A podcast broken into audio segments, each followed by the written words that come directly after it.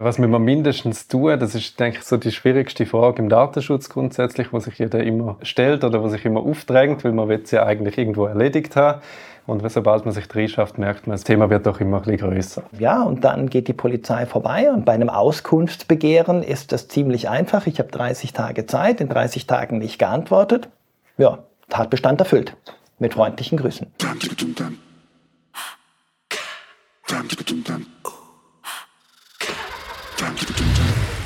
Podcar.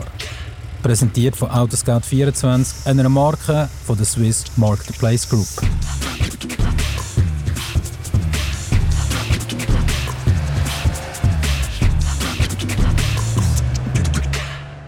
Ehrlich gesagt, auf einige Podcast-Folgen habe ich mich schon einfacher vorbereiten Und vielleicht geht es Ihnen genau gleich, denn das Thema Datenschutz oder sich mit dem Thema Datenschutz zu beschäftigen, ist etwas, das bei mir jetzt nicht so viele Emotionen auslöst. Doch was müssen wir eigentlich unternehmen, um die Marktvorgabe einzuhalten? Welche Daten dürfen wir speichern und welche Einverständnis brauchen wir dafür? Mein Name ist Beat Jenny, ich bin Verkaufstrainer und Moderator. Und ich bin echt froh, heute hier beim Volker Dor und bei Micha Stressler von der Firma Imponix zu sein. Denn wir reden heute über das Thema Datenschutz und wollen hier ein bisschen Details gehen. Sie unterstützen und beraten die Automobilbranche in der Umsetzung des Schweizer Datenschutzgesetzes. Ja, willkommen im Podcast. Volker Dor und Michael Stressler. Hallo zusammen. Dankeschön. Hallo. Vielen Dank für die Einladung. Hey, äh, mega cool können wir heute miteinander reden und können äh, da ein bisschen ins Detail gehen. Wir haben einige Fragen vorbereitet und ähm, ich würde gerne mit dir, Volker, anfangen. Auf der Webseite habe ich gelesen, dass du fünf Jahre lang beim grössten Schweizer Automobilimporteur warst. Was hat dich bewogen, das Thema Datenschutz aufzunehmen und zu vertiefen? Danke dir. Ähm, ich glaube, einer der Hauptanlässe war gar nicht ich selber, sondern der Autogewerbeverband, der ist vor circa eineinhalb Jahren auf mich zugekommen. Aufgrund meiner Vergangenheit bei der AMAG äh, kannten wir uns noch und sie haben mich auf das Thema Datenschutz angesprochen. Die Garagisten kennen das Thema nicht. Die Importeure machen lange Dokumente mit Vorgaben, was jetzt tun sei. Volker, hast du eine Idee? Wie können wir da den Garagisten helfen? Der AGVS hat Templates schon entwickelt gehabt. Später kamen jetzt noch welche vom, mit und zusammen mit dem Schweizer Gewerbeverband dazu.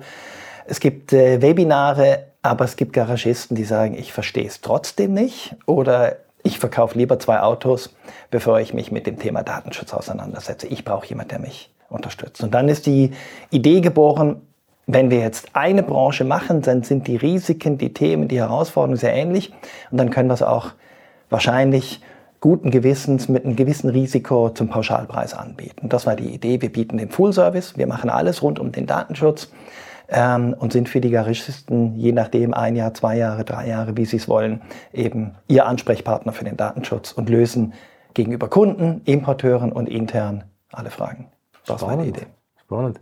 Und Micha äh, Stressler, als IT-Experte, schaust du sicher nochmals genauer hin, wenn es um das Thema Kundendaten und Sicherheit geht.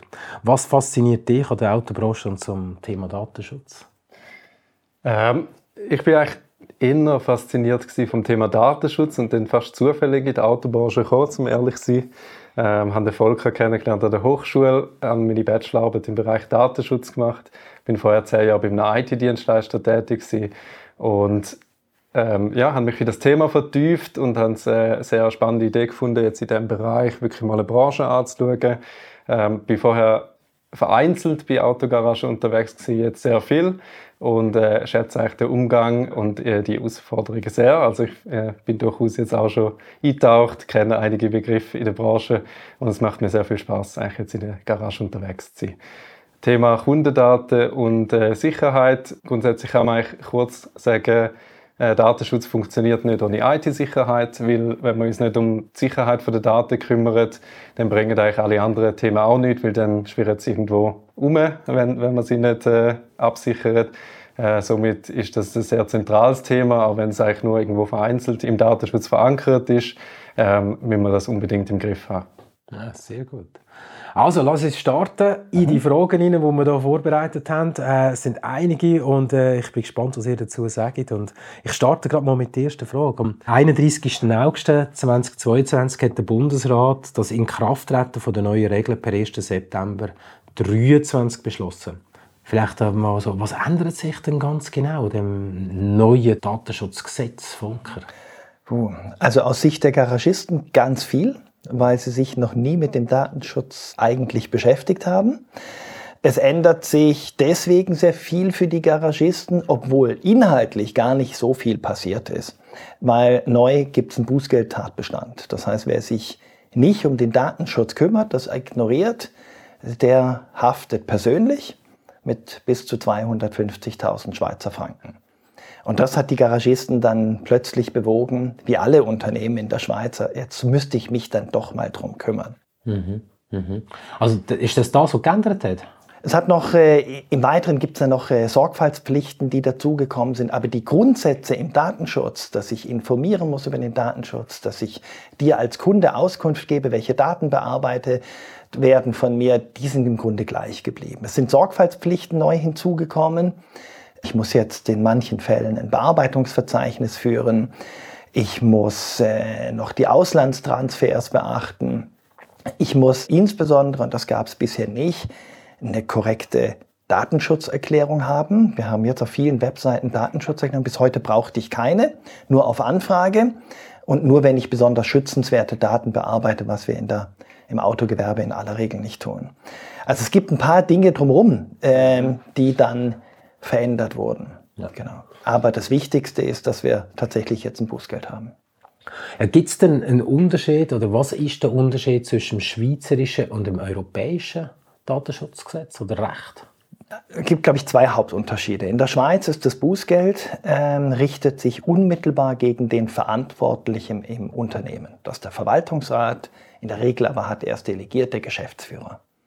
In der EU richtet sich das Bußgeld bei einem Verstoß ans Unternehmen selber und dann müsste man allfällig intern Regress nehmen. Also von daher ist es ein Strafverfahren in der Schweiz, was sich unmittelbar direkt gegen den Verantwortlichen des Unternehmens richtet.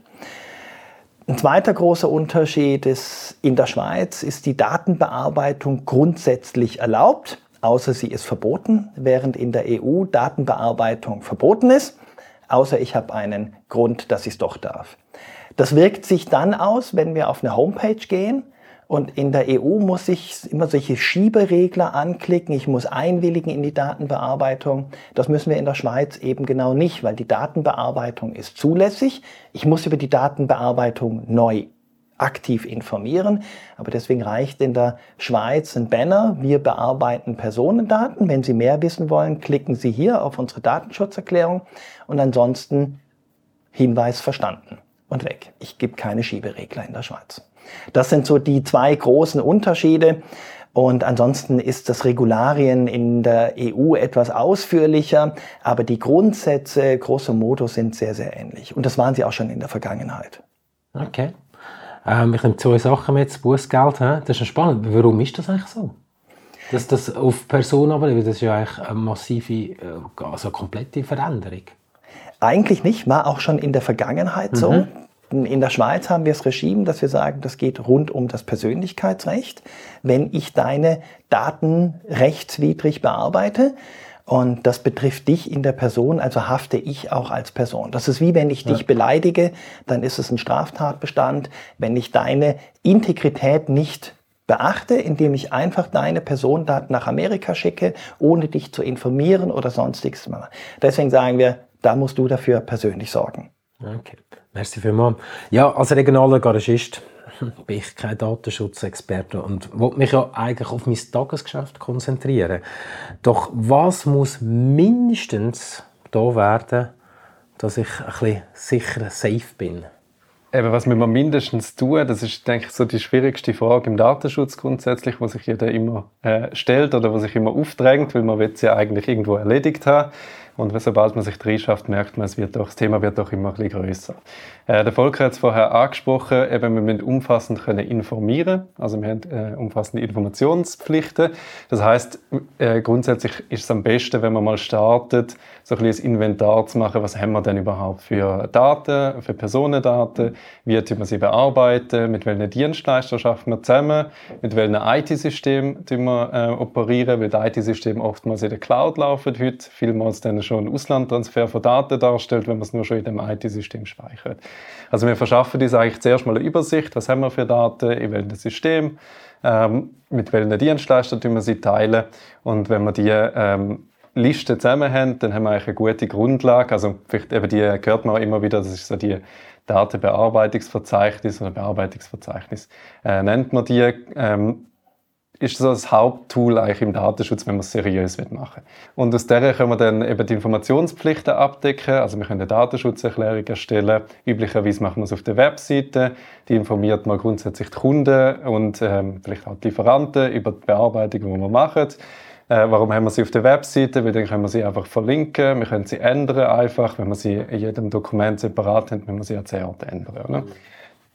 Vielleicht machen wir noch einige den Mitarbeiter, empfehlen mir, dass es separate ist, weil die dann auch gerade eine Verpflichtung vom Mitarbeiter zum Datenschutz kann beinhalten, weil auch der muss informiert werden über seine Pflichten. Es gibt einen eigenen Artikel, Artikel 62 im Datenschutzgesetz, ähm, wo der Mitarbeiter mit die Pflicht nimmt. Das heißt, wenn ich Geschäftsgeheimnis wie Personendaten offenlege, kann ich als Mitarbeiter auch bis 250.000 Franken gebüßt werden.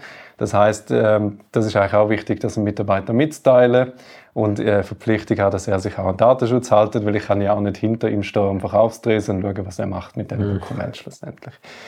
Genau. Das Verzeichnis dient auch als Grundlage, wenn wir die ganzen betroffenen Rechte umsetzen Also wenn jetzt ein Kunde Auskunft will, was wir auch letztens hatten bei einem Kunden, dann müssen wir irgendwo können nachschauen, was haben wir denn für Daten. Müssen ihm Auskunft geben, was haben wir für Daten. Wenn wir sie löschen wollen, müssen wir auch können sagen, wo sind die Daten überhaupt, an wer haben wir sie teilt. Also auch um die betroffenen Rechte eigentlich umsetzen, müssen wir äh, entsprechend das Verzeichnis dann haben. Und was auch sehr wichtig ist, sind eben die vom Volker angesprochenen Sorgfaltspflichten, wo jetzt zum Beispiel auch eben Datensicherheit oder IT-Sicherheit dazugehört. Auch das ist eine bussenbehaftete Pflicht, wenn wir uns jetzt nicht darum kümmern, dass die Daten entsprechend äh, sicher abgeleitet und verwaltet und äh, bearbeitet werden. Darf ich noch eine Frage wegen der Sorgfaltspflicht? Mhm. Äh, wenn jetzt da äh, ein Hackerangriff passiert und meine Daten entwendet worden sind, das heißt, dann haftet die Firma, wo euch die Daten abgespeichert hat, in dem Sinne, dass sie sagen, wir haben sie zu wenig sicher abgespeichert.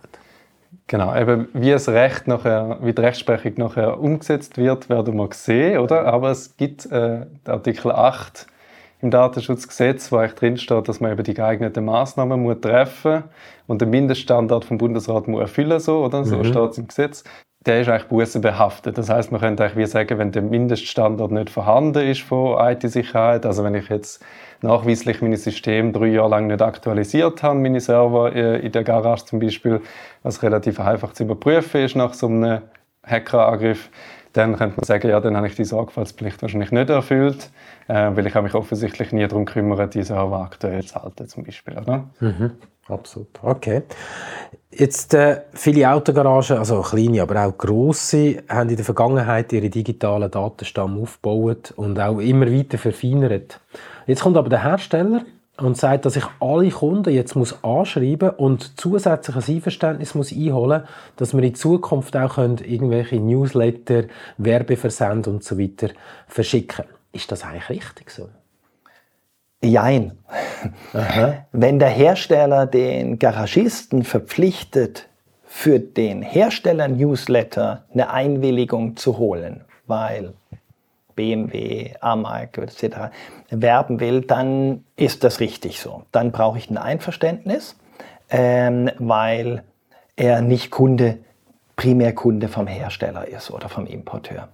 Der Garagist selber muss bei Kunden nach schweizerischem Lauterkeitsrecht seit 2007 bereits keine Einwilligung mehr einholen. Der Garagist für seinen eigenen Newsletter kann dem Kunden weiterhin, und er sollte bitte keine irgendwie E-Mails verschicken, weiterhin Werbung schicken. Es ändert sich durchs Datenschutzgesetz daran nicht. Das liegt was an dem, was ich eingangs gesagt habe. Ich brauche keine Einwilligung, solange ich rechtmäßig Daten bearbeite. Und das Lauterkeitsrecht ist hier der Rechtmäßigkeitsgrund, ähm, bin ich davon befreit. Also der Garagist braucht keine Einwilligungen für die Newsletter. Außer der Kunde hat irgendwann mal gesagt Nein und er möchte ihn jetzt wieder aufnehmen. Mhm. Dann muss ich das natürlich beachten. Genau. Okay. Das heißt, wenn ich jetzt ein Newsletter verschicke, weil der Hersteller mir sagt, dann muss ich explizit dem Kunden sagen, dass er einwilligt für den Versand vom Newsletter vom Hersteller. Genau. Wir haben zusammen mit Herstellern gesprochen, also wir kümmern uns nicht nur um den Datenschutz beim Garagisten, sondern wenn der Garagist ein Anliegen hat oder wir sehen, dass Dinge nicht gut sind, nehmen wir auch Kontakt mit den Importeuren auf. Und äh, dann empfehlen wir immer, was manche Importeure auch schon bereits haben, macht doch zwei Spalten. Die eine ist Einwilligung für den Newsletter beim Garagisten, obwohl es den gar nicht bräuchte, und den anderen für den Importeur. Und dann kann der Kunde noch auswählen, ah, Importeur vielleicht nicht, aber Garagist schon, dann haben immer noch beide was davon, weil der Garagist macht natürlich Werbung nach wie vor für die gleiche Marke.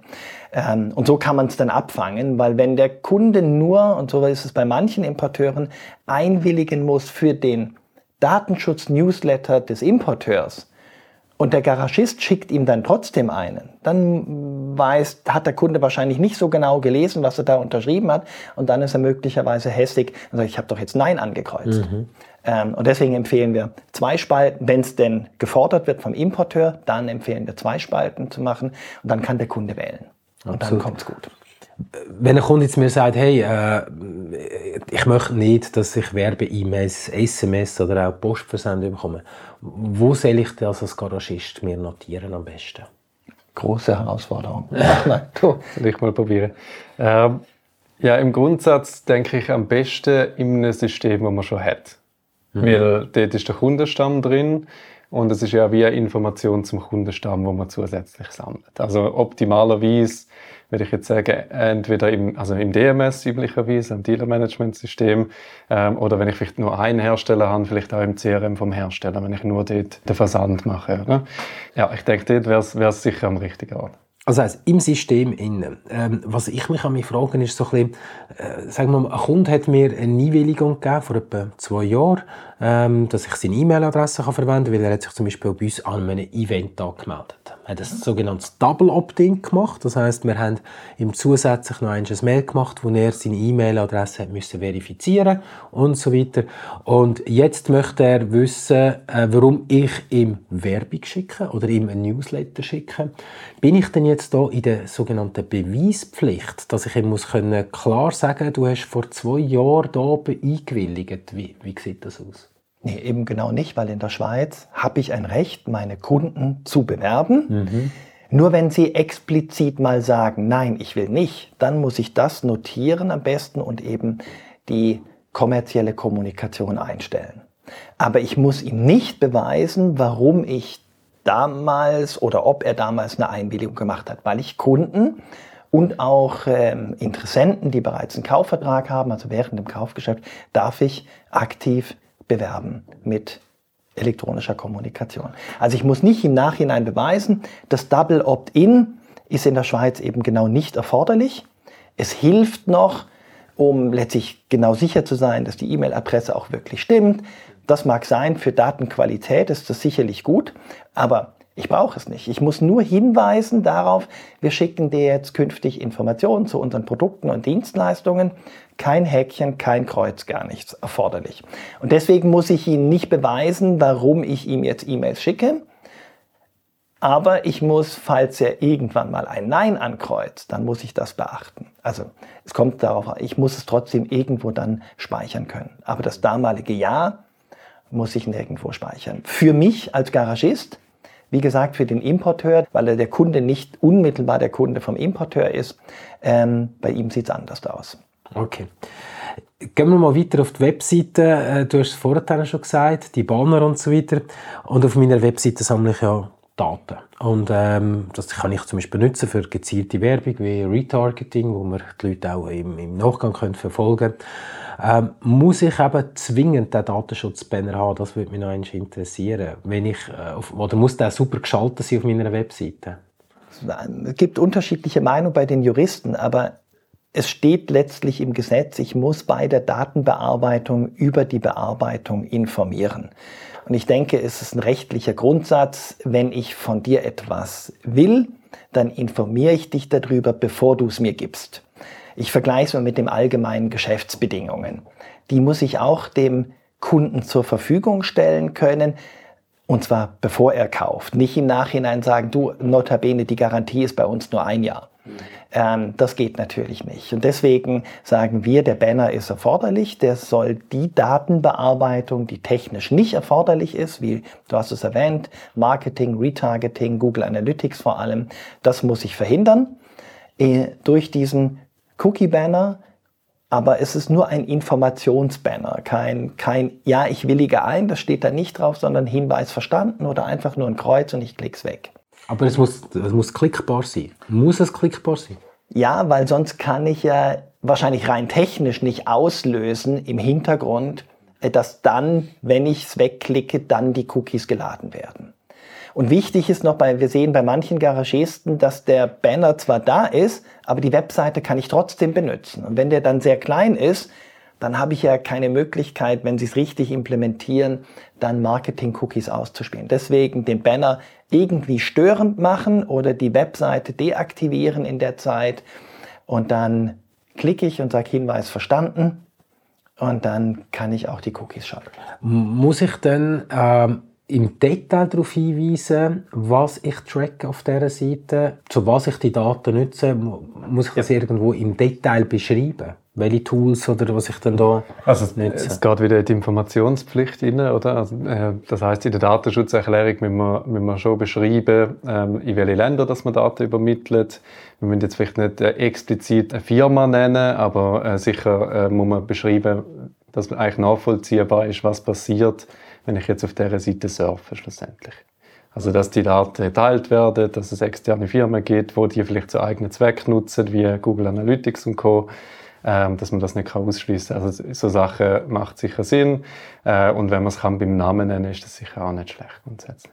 Wichtig ist da noch zu beachten, der Zugang zu dieser Datenschutzerklärung muss noch ohne dass die Cookies bereits aktiv sind, möglich sein. Also ich muss mich informieren können, bevor ich quasi dann Hinweis verstanden habe, ähm, was passiert auf dieser Webseite mit meinen Daten. Wir empfehlen eine Datenschutzerklärung zu machen.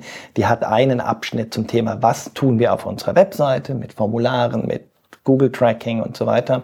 Und dann noch alle anderen Themen, die halt im Rahmen eines Autokaufs oder Probefahrt an Daten bearbeitet werden. Okay. Jetzt ist auch noch etwas anderes, was ich immer wieder höre, dass der Kunde bei einem Werkstattbesuch seine E-Mail-Adresse und Telefonnummer verifizieren und auch unterschreiben muss, dass ich ihn oder sie darf überhaupt kontaktieren. Ähm, wenn ich jetzt aber Volker das nehme, was du vorhin gesagt hast, dann muss ich das eigentlich gar nicht. Oder wie ist diese Situation? Ich fände es noch schwierig. Ich meine, wie soll ich? Ich bringe mein Auto in den Service. Äh, also ich muss ja einen Kontakt aufnehmen. Also dieser Vorbehalt quasi, ich muss informieren und wenn ich ablehne, dann muss ich äh, das auch beachten. Der bezieht sich nur auf die kommerzielle Kommunikation und Werbung. Mhm nicht auf die Vertragsbeziehung im Rahmen eines Services. Da muss ich mit dem Kunden ausmachen, du, wie erreiche ich dich? Per SMS, per E-Mail, per Telefon, wie möchtest du über den Stand deiner Servicearbeiten informiert werden? Okay. Genau. Äh, und jetzt wird es noch ein tricky, weil viele Ersatzwagen sind heute mit verschiedenen Apps tracked, oder?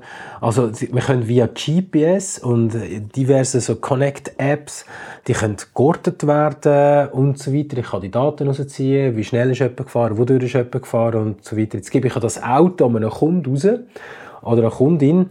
Ähm, darf ich das überhaupt, äh, die, das Ganze so überwachen? Wie ist das? Genau, also die Frage ist, warum mache ich es oder ähm, was ist mein Interesse, um das Auto zu tracken? Grundsätzlich als Garagist, es ist mein Auto. Ich will nicht, dass es geklaut wird zum Beispiel, oder? Dass jemand mit dem Auto einfach verschwindet. Äh, es bietet die Möglichkeit, das zu tracken. Das heißt, ja, ich darf mein Auto trackbar machen. Äh, aber auch da wieder, ich muss entsprechend informieren darüber, dass die Person, die das Auto hat, weiß, dass sie tracked ist, wenn sie mit dem Auto umfährt, dass wir das nachvollziehen können. Äh, und was äh, auch wieder wichtig ist, richtig Sorgfaltspflichten, dass jetzt nicht jeder Mitarbeiter ähm, einfach kann sein Handy im Pausenraum aufmachen und schauen, wo das Auto gerade ist. Also dass man das auch ein bisschen einschränkt, äh, schaut, wer hat Zugriff auf das App, ähm, ist es ein Handy, wer kann das alles benutzen. Also dass man das ein bisschen probiert einzuschränken. Also auch da wieder grundsätzlich gesunder Menschenverstand. Also wir weisen die Garagisten schon darauf hin, dass sie das Thema im Blick haben müssen, ja. dass wir empfehlen, dass es ein Diensthandy oder ein After-Sales-Handy gibt und nur auf dem sind die Fahrzeuge drauf und das Handy ist auch unter Verschluss und das Tracking nachzuschauen ist nur in einem begründeten Fall erlaubt. Ansonsten sehe ich hier auch die Gefahr tatsächlich von Straftatbeständen. Also Tracking ist ein berechtigtes Interesse, aber nur dann, wenn ich es auch tun muss, wenn das Auto nicht mehr zurückkommt. Ansonsten gibt es kein Recht vom Garagisten in irgendeiner Weise zu schauen, wo ist das Auto im Moment gerade im Service. Das Recht gibt es nicht. Leider erlauben die Hersteller von diesen Apps nicht, dass man das deaktivieren kann. Ich kann nicht auf meiner App, ich nutze die sehr gerne, aber ich für meinen Privatwagen, ich kann nicht deaktivieren oder über einen Master quasi die Funktionen sind aktiv und die nicht. Das wäre eigentlich datenschutzrechtlich eine Anforderung an die Hersteller, dass sie das umsetzen. Heute geht das nicht, also deswegen die Empfehlung, schafft eins, zwei After-Sales-Handys an, auf denen sind die Fahrzeuge installiert und ein Zugriff auf diese Dinge hat Niemand, außer es gibt tatsächlich eben den Fall, dass ich es brauche. Okay, gut. Jetzt haben wir vielleicht die Situation, der Kunde möchte verstehen, relativ im Detail, welche Daten genau gesammelt werden und wie die dann auch wirklich verwendet werden.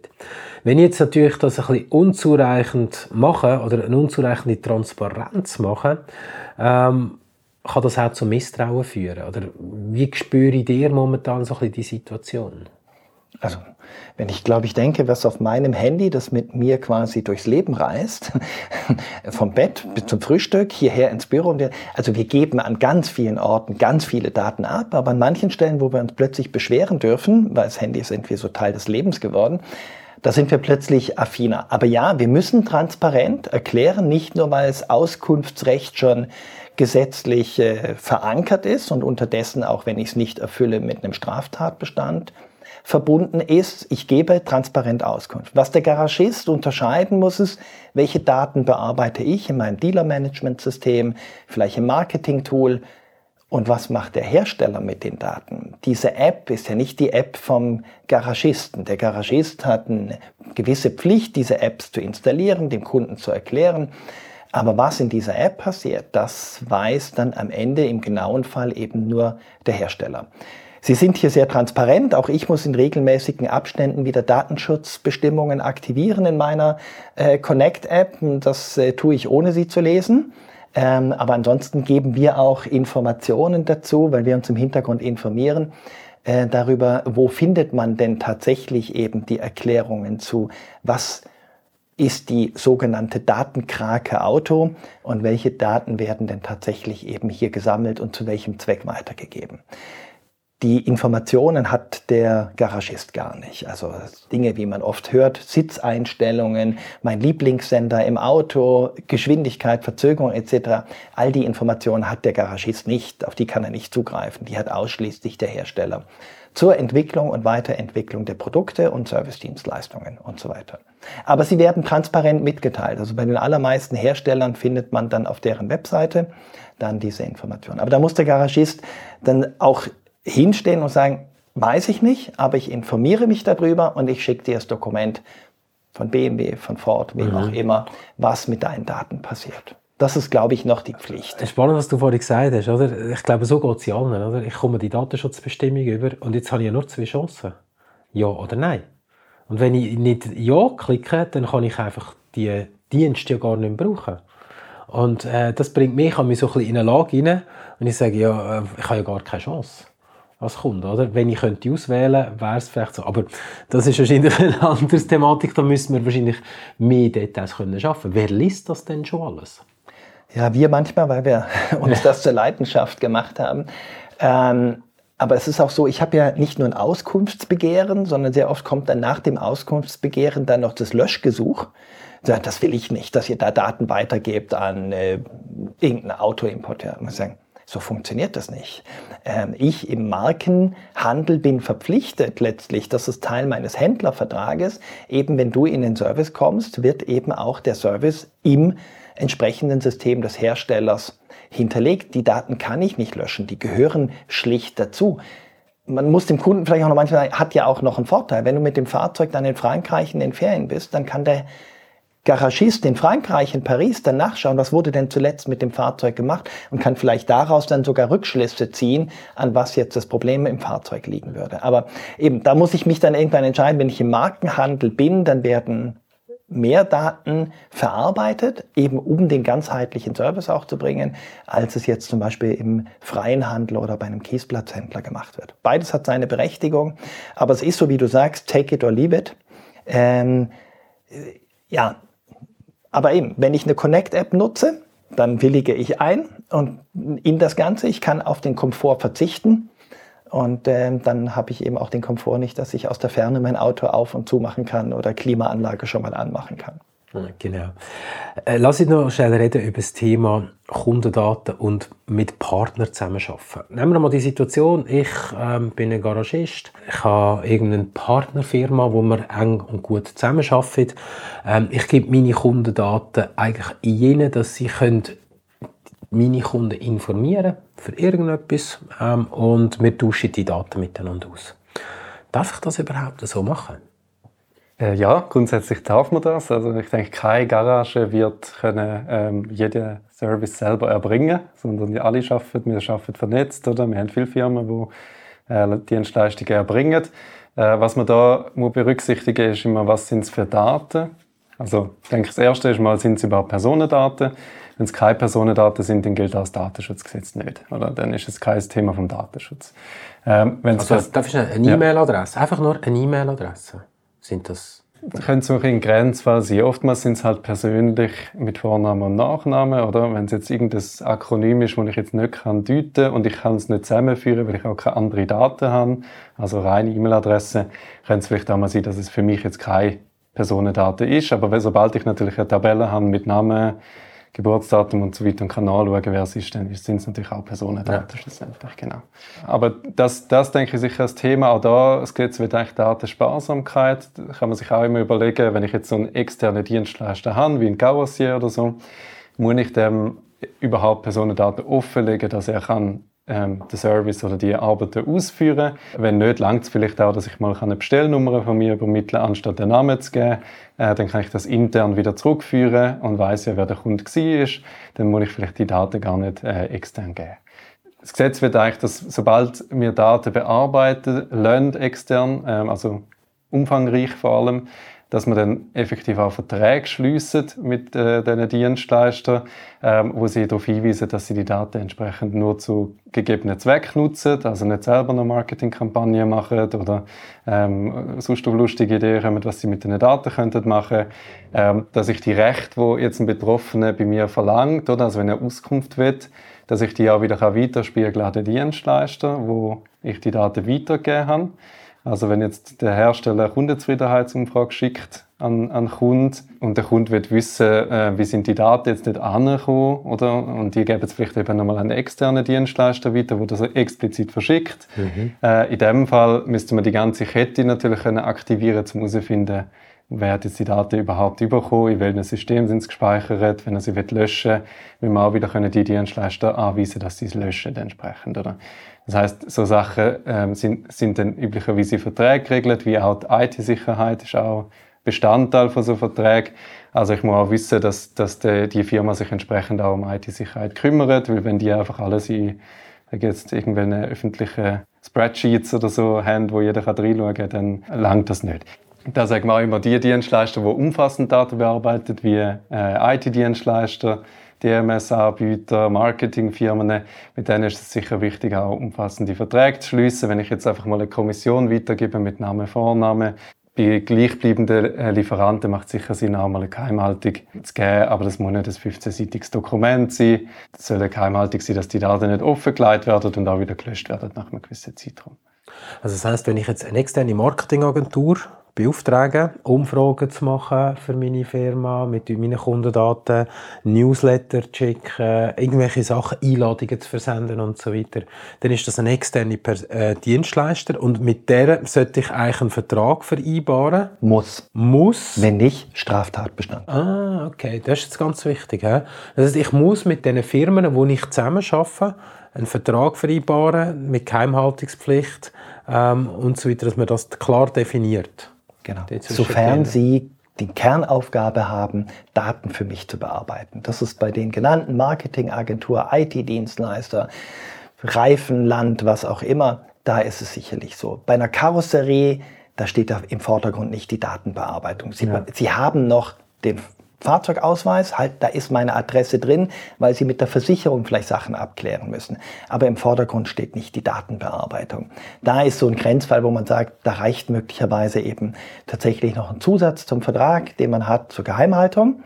Aber immer dann, wenn im Vordergrund die Datenbearbeitung steht für mich, meine verlängerte Werkbank, weil ich von dem Thema keine Ahnung habe oder aus Effizienzgründen das auslager, dann muss ich zwangsweise eine Auftragsbearbeitungsvereinbarung schließen ist auch schon nach altem Datenschutzrecht so verpflichtend gewesen, aber eben in Ermangelung eines Bußgelds eben nie gemacht worden. Oder keines relevanten Bußgelds, genau. Das heißt, ich komme zurück zu dem, was du ganz eingangs gesagt hast, die Infrastruktur, die ich relativ genau muss anschauen muss. Äh, bildet ja dann schlussendlich Basis, dass ich mir muss überlegen muss, ja, welche Daten sind wo, wie es gibt für Verbindungen, wo tun wir Daten übermitteln, welche Partner zusammen, äh, wir, äh, schaffen wir zusammen und muss das mal zuerst reinbringen, um zu schauen, habe ich dort überall all die richtigen Verträge mit diesen Leuten oder mit diesen Firmen. Genau, das, das machen wir zusammen mit unseren Kunden, eben mit diesen Erhebungen notieren wir und wer unterstützt dich in diesem ja, Prozess. Genau. Das ist typischerweise eben die bereits genannten. Und dann nehmen wir auch für den Garagisten eben bei uns jetzt eben die Arbeit ab und klären ab, wie datenintensiv ist diese Auslagerung und schließen dann auch eben die Auftragsbearbeitungen mit den entsprechenden Dienstleistern ab, damit er da sicher sein kann und ist dann auch bei ihm in seinem Datenschutzmanagementsystem notiert. Sehr gut, aber Volker, jetzt riesig alle Strecke. Alles, alles ist, was, was wir jetzt da miteinander sagen, man sollte und man muss und so weiter. Alles läuft nicht so, wie es sollte. Und ähm, es kommt jetzt definitiv zu einer Klage. Was ist das Schlimmste, was passieren kann? Das Strafverfahren und der Eintrag dann im Strafregister plus noch das Aussprechen von dem Bußgeld. Mhm. Und zwar, darf ich eine Frage, auf Person, nicht auf Firma? Auf die Person. Das heißt, auf die verantwortliche Person in der Firma. Genau. Das ja. heißt, wie wird die Staatsanwaltschaft vorgehen? Das, meine, das, das Verfahren wird äh, so laufen. Ich stelle ein Auskunftsbegehren. Das lasse ich liegen, weil keiner im Unternehmen informiert ist, was da zu tun ist. Ähm, nach 30 Tagen ist die Frist abgelaufen. Ich kann noch mal verlängern, aber dazu muss ich aktiv auf den anfragenden Betroffenen zugehen. Wenn ich das nicht tue, kann er dann am 31. Tag zur nächstgelegenen Polizeidienststelle gehen und kann sagen, ich erhebe Strafanzeige, weil die kommen ihren Pflichten nicht nach. Mhm. Und dann wird die Polizei sich melden, die wird im Handelsregister kurz schauen, wer ist denn hier die Person, die Geschäftsführer ist. Selten geht man auf den Verwaltungsrat zu, weil das weiß man schon, der ist meistens nicht oder sehr oft in äh, großen Unternehmen nicht aktiv. In kleineren Unternehmen ist Verwaltungsrat und Geschäftsführer oft identisch. Ähm, ja, und dann geht die Polizei vorbei und äh, wird sicherlich ein Fragebogen haben. Wir wissen noch nicht, ob die Polizei auch Datenschutz schon kennt. Sicherlich intern ja, Geheimhaltung etc. Aber sie werden sich damit einarbeiten müssen und dann wird das Ganze weitergeleitet an die Staatsanwaltschaft und äh, die haben Sonderstaatsanwaltschaften gebildet, die sich in jedem Kanton dann eben damit beschäftigen mit dem Datenschutz und dann werden die mit den Ermittlungen beginnen. Und bei einem Auskunftsbegehren ist das ziemlich einfach. Ich habe 30 Tage Zeit, in 30 Tagen nicht geantwortet ja, Tatbestand erfüllt. Mit freundlichen Grüßen. Okay, also. so, ob es dann die 250.000 kostet, wahrscheinlich nicht. auch da wird sicherlich am Anfang mit Augenmaß vorgegangen werden, wie in der Europäischen Union auch. Da im ersten Jahr hat das, ich glaube, das erste Bußgeld dem war ein halbes Jahr später, was dann kam, ein Krankenhaus, was IT-Sicherheit nicht im Griff hatte. Es war eines der ersten Bußgeldtatbestände die wir hatten, also da wird man auch mit Augenmaß vorgehen. Ähm, mhm. Und vielleicht sind auch die Behörden, zumindest die Behörde selber, der eidgenössische Datenschutzbeauftragte, hat auch eine gewisse Informations- und Aufklärungspflicht. Aber eben, wir haben in der Schweiz im Gegensatz zur EU keine Datenschutzbehörden dahinter, sondern primär eine Strafsanktionen bei vielen Tatbeständen, wie eben dem Auskunftsbegehren. Und dann kann der hässige Kunde dann zur nächsten gelegenen Polizeidienststelle gehen und sagen, ist nicht in Ordnung gewesen. Absolut. Also ich glaube, wir könnten hier noch stundenlang über jedes Detail miteinander reden. Ähm, ich würde gerne so ein bisschen zum Schluss kommen. Ich habe noch zwei so ein bisschen persönliche Fragen an euch, wie immer. Ähm, Volker, wir alle werden immer mehr zu einem gläsernen Mensch. Du hast das über das Handy vorher schon gesagt. Zu einer Person, die täglich Daten produziert. Wie schaffst es du, möglichst wenig Daten zu hinterlassen? Ups. Ähm, ich schaue, welche Tools ich nutze. Ähm, ich nicht alle Tools mitnehmen und auch beim Handy gerade zu schauen, letztlich Tracking immer always on. Darf ich immer deinen Standort haben oder darf ich den Standort nur beim Benutzen der App haben? Dann aber Achtung, im Hintergrund sind die Apps alle offen. Also beim Benutzen der App heißt, ich muss die App tatsächlich schließen, also immer wieder abends alle wieder schließen. Ähm, das versuche ich tatsächlich zu beachten, aber auch ich lese im Leben nicht alle Datenschutzerklärungen. Nein. Okay. Aber ein bisschen Augen auf und äh, gerade beim Handy gucken, äh, was wird hier getrackt. Und ähm, ja, da muss man da ein bisschen dabei sein. Absolut, danke vielmals. Micha, wenn Daten das neue Gold sind, dann sollten wir das ja sehr gut auch schützen.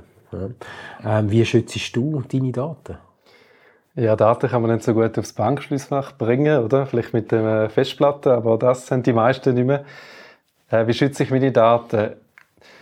Im Grundsatz, ich, bin über, ich nutze viele Cloud-Anwendungen auch. Ich bin der Meinung, wenn ich mich äh, komplett entkoppeln und alles irgendwo selber speichere, dann müsste ich mich entsprechend halt auch sehr gut darum kümmern. Das ist auch immer meine Empfehlung an die Leute. Man kann das machen, man kann sich entkoppeln, aber dann muss man sich entsprechend auch selber umfassend um Backups kümmern, um die Absicherung von diesen Daten. Wenn man das macht, ist es super. Wenn man das nicht macht, dann sollte man lieber vielleicht äh, Lösungen nutzen, die das von selber machen. Äh, und dann, wie schütze ich Daten? Ich finde nach wie vor Passwortmanager sind, sind gute Tools, wo man kann Passwörter verwalten, wo man einfach kann für jeden Zugang ein eigenes Passwort generieren, was heutzutage wichtig ist. In den Tools, wo es möglich ist, Multifaktor-Authentifizierung aktivieren, insbesondere E-Mail, weil E-Mail ist ähm, ein Schlüssel für ganz viele andere Tools. Wenn jemand mein E-Mail-Postfach übernimmt, dann hat er die Möglichkeit, die meisten über Kennwort vergessen, Zugang zu den allermeisten von meinen ähm, Tools überzukommen. Das heißt, da eigentlich eben die, die Möglichkeiten, wo die Tools heutzutage bieten, entsprechend auch aktivieren, weil die sind oftmals halt noch nicht forciert. Äh, aber es kommt immer mehr, dass die auch standardmäßig forciert werden, dass man das mühen aktivieren, was ich auch gut finde. Hey, merci vielmals. Danke, äh, super spannend gewesen. Ich glaube, da gibt es ganz, ganz viel drin. Und äh, ich muss, glaube meine Aussage noch einmal revidieren vom Einstieg. Äh, Datenschutz löst bei mir doch ein bisschen Emotionen aus. Vor allem dann, wenn es um mich selber geht, so wie du das gerade vorhin gesagt hast, Micha, ähm, und meinen persönlichen Schutz und äh, was wir alles hier produzieren. Ich danke euch, habt ihr Zeit gehabt, äh, oder Zeit Gerne. genommen, dass wir heute haben dürfen miteinander reden. Merci vielmals Volker, merci vielmals Micha. Äh, schön, dass ihr dabei gewesen. Danke vielmals. Danke vielmals. Und wenn ihr, sehr geehrte Damen und Herren, weitere spannende Folge zum Thema Auto, Zukunftsmobilität, Elektro und vieles mehr wollt hören, hey, dann aktiviert Podcar auf eurer Podcast-App. Bis zum nächsten Mal. Merci vielmals. Podcar. Präsentiert von Autoscout24, einer Marke von der Swiss Marketplace Group. Podcar ist ein Podcast von Autoscout24, produziert von der Podcast Schmidt. Host Beat Jenny, Idee und Konzept Nico Leuenberger und Jennifer Rappin, Leitung Carla Keller.